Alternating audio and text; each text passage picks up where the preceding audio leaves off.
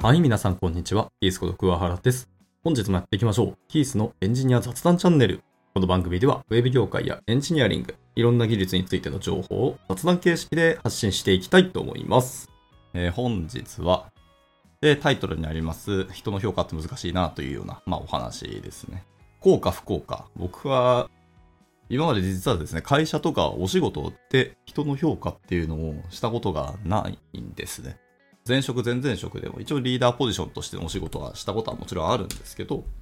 評価をされる側のポジションで動くことのが圧倒的に多かったっていうことですね。まあ、他の方々のま評価とか、最近 EM の方とお話しすることがかなり増えたので、人の評価をやっぱりしてる人たちが圧倒的に多いし、評価ってすごく難しいし、大変だし、いろんなことを加味してやらないといけないし、なんならした結果、自分自身へのこう評価とか、え信頼度みたいなところにダメージがあったりする可能性もある。いろんな心とか感情っていうのを配慮しなきゃいけない。割とストレスフルな仕事なんだよねみたいなところもあったりして、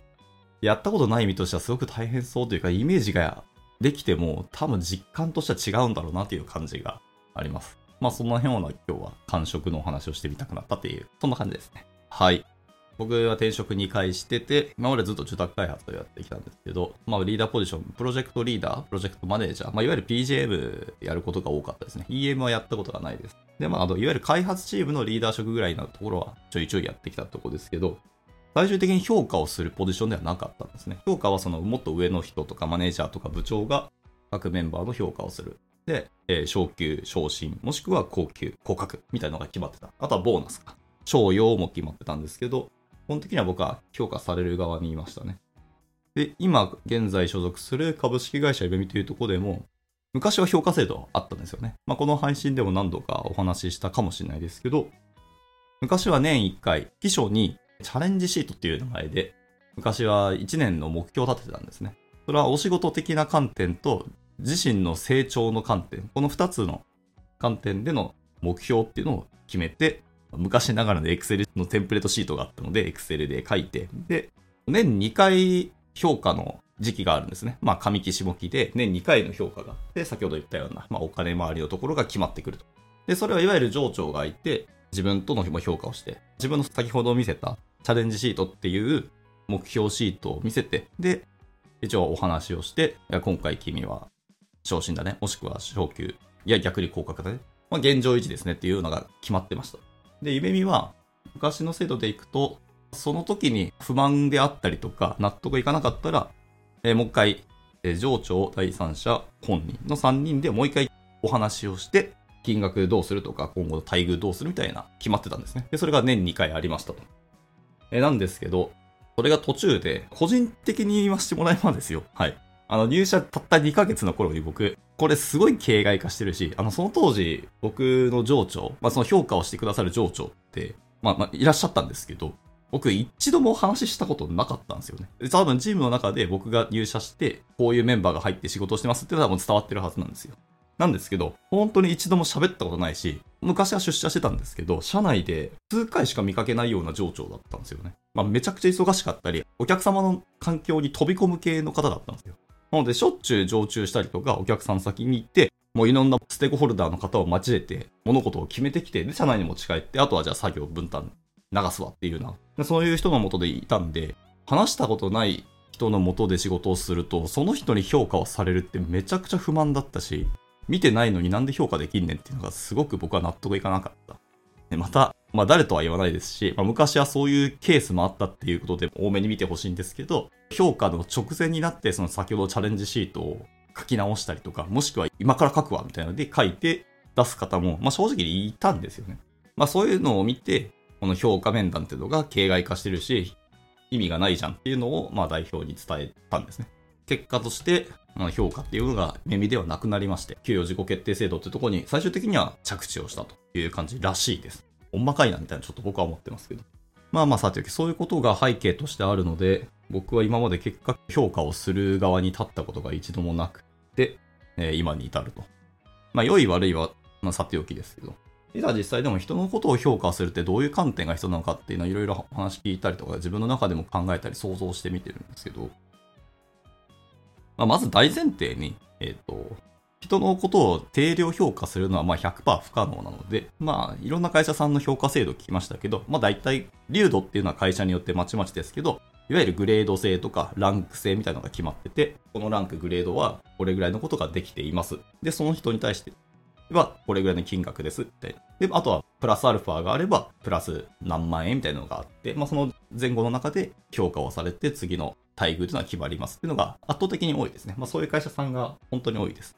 まあなんですけど、そこまで言語化したところで結局人の定量評価はできなく、ワンオンワンしっかりやるとか、ピープルマネジメントを担当する方が各メンバーと日々細かくコミュニケーションしたりとか、しっかりそこの認識合わせとかをしていって、最終的に評価につなげるっていうところですね。まあ、あとはその360度評価とかで、まあ、いろんな多角的視点とかいろんな人の目線から評価をするっていうような仕組みもあったりあるんですけど、どうやったって人の評価が定量的に難しいので、コストがすごいかかるし、リスクも高い。でも、やらなければいけない大変なお仕事っていうので、昨今のこう AI とかうまいことを加味してもどうなんですかね。できたとできなかったっていうところの認識とかそうだったりズレが不満の大きな要因の一つだと思うんですよね。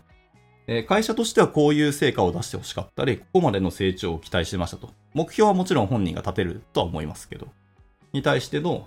期待値のズレってのは絶対あると思います。で自分としてはすごく頑張りましたって言うけど、この頑張り自体が、ベクトルが違ってて、会社のベクトルと沿ってないじゃん。似てるんですけど、ちょっとずれてんだよな、とかなると、やはり評価はされづらかったりするし、評価する方も判断をせざるを得ないとかあるので、頑張ってるのを目の前で多分、ピープルマネジメントする方は見るんですよね。直接目で見ているし、たまにこう、アドバイスしたりとか、ひたすらワンオンワンの時にも話をしたりするんですけど、結果的に間違った方向へのアウトカムが出てしまったっていう場合は、評価をできなくなってしまうので、これ本当、それを伝えなきゃいけない、通達する現場の人は本当大変というか、心苦しいと思うんですよね。でもしなければならないお仕事なので、まあ、嫌われ役と言われたりするし、大変だなと思う。だからこそ、こう EM のとか、ピープルマネジメントをしている方自身の評価は会社はちゃんとしてあげないと、なんかかわいそうだなっていう気もします。別にできてないってわけじゃないし、そのいろんな会社さんがそういうことをしてるってわけではないです。でも、もしそういう現場があったら、なんかかわいそうだなっていうのは今想像する感じですね。多分、主となる目標とかを立てますし、その主となる成果物っていうのを期待してるっていうのがあるんですけど、そこに対しての達成率が数値化できたとして、例えば60から80%ぐらいで、ちょっと足りないとしても、ただプラスアルファでやったことが、まあ、回り回って会社の別の方面でのプラスアルファとか成果につながりましたっていう場合は、それは多分評価にしなきゃいけないんですけど、でも書いてなかったりとか、それ違う方向で頑張った結果、たまたまそうだったじゃんってなった場合、それをどう評価するかですよね。なんかスポット的な評価にプラスアルファで入れて、今回の賞与はちょっと上げましょうって、まあなるんだったらいいですけど。で、それをじゃあ次、また継続してやるとか、再現性高い方向にブラッシュアップして、そっちの方面で頑張ってもらいましょうみたいな方向にするかどうかって、またそこは難しいですよね。そうなったらその後でいい話ではあるんですけど、までも本来、その主となるメインの成長と成果物っていうのを期待してる会社としては、あまりそうプラスアルファの方で本気で頑張ってもらっちゃ困るよねっていうところはあったりするので、まあ、評価というか目標にちょっと今話ずれてしまってますけど、ここがまた大変で、どうやって評価するんだろうなって気がしますね。っていうのは朝からもんもんとこう、改めて今頭の中でこねくれましてるんですけど、もう一個難しいのは、こう、そもそも人が人を評価するって何なんみたいな、こう、根本的な問いを投げる方もいらっしゃって、まあ気持ちとしてはわかるんですけど、営利組織なんで、しなきゃいけないでしょって思うので、なんか人の評価云々について僕は、正直言うと会社現場で語るのは僕はなんかナンセンスだと思ってます。それを言うならもう自分で会社を作るか、もう自営業とか、フリーランスで頑張ればっていう感触ですね。これは僕個人の感覚ですけど。そんなことは分かってるけど、ちゃんとお金とかグレードがあったり、昇進昇格を会社としては決めなきゃいけないので、評価をするっていうのは当たり前の話ですよね。それを評価しないままどうやって運営するのってなると、まあ、その一つの答えがうちの給与自己決定制度みたいな運用も一つあるよって感じですけど、まあ、ここまでドラスティックにやれないんだったら評価制度をやるのは会社として当たり前なので、まあ、それは乗っかるしかないよなってのは思ったりしますね。えー、人を、人が評価するのは偉そうだし、それに対して異を唱えるのは、僕はなんか違和感だなっていうのがちょっと思いますね。まあ、これも考え方の違いですね。それを提唱し続けて、なんか新しい方法だったり、現代における評価制度だったり、そういう環境の待遇の決めの問題とところの別のアプローチがあるんだったら、それはそれでいい話なので、そっちの方面で活躍していただくのは全然いいと思いますね。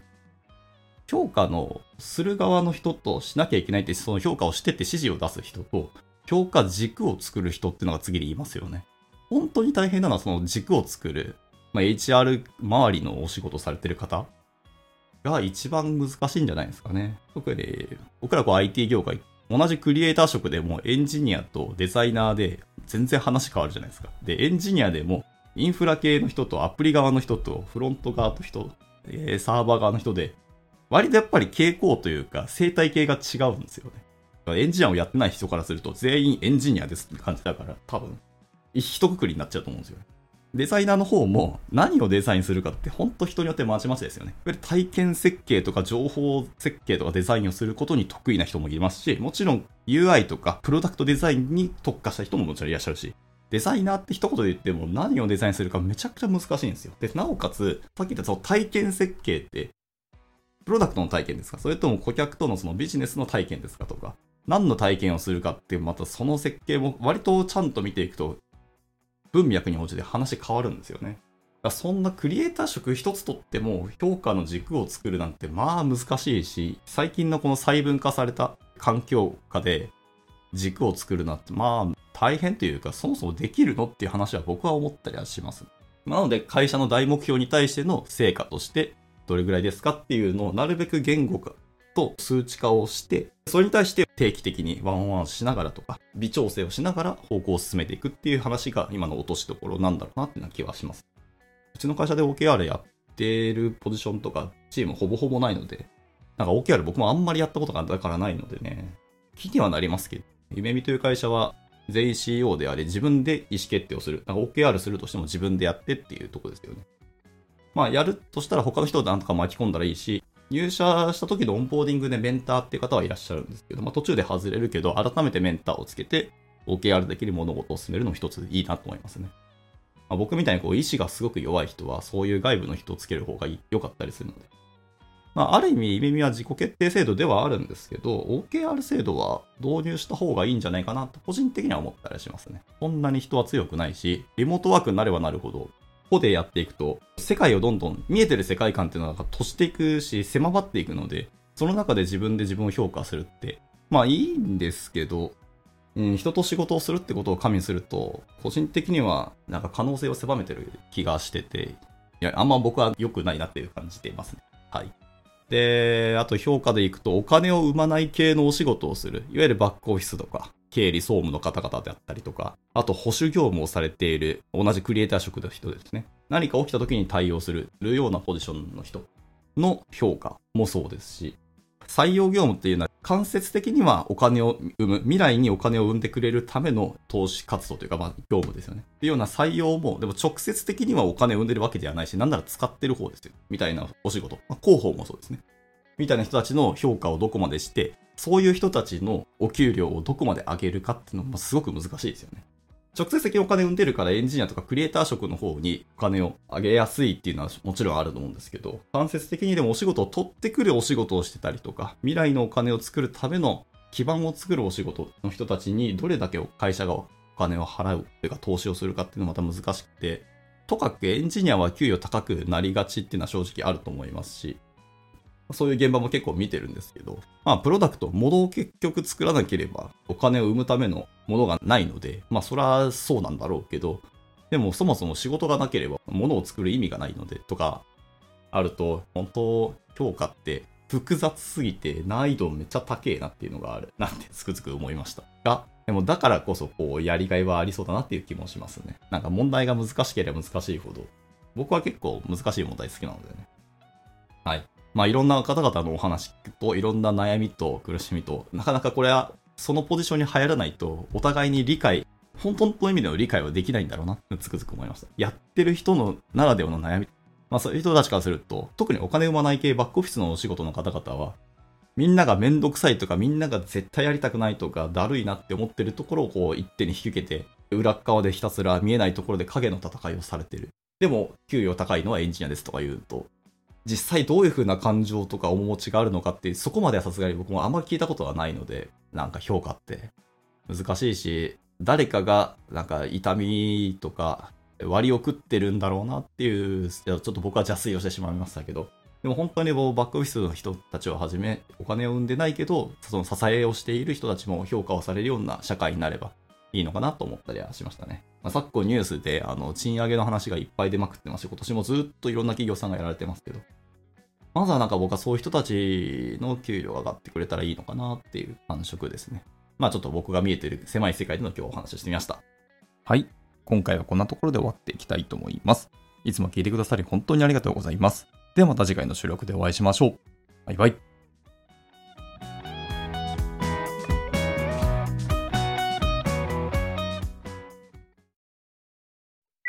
And now, a short commercial break. 現在、エンジニアの採用にお困りではありませんか？候補者とのマッチ率を高めたい、辞退率を下げたいという課題がある場合、ポッドキャストの活用がおすすめです。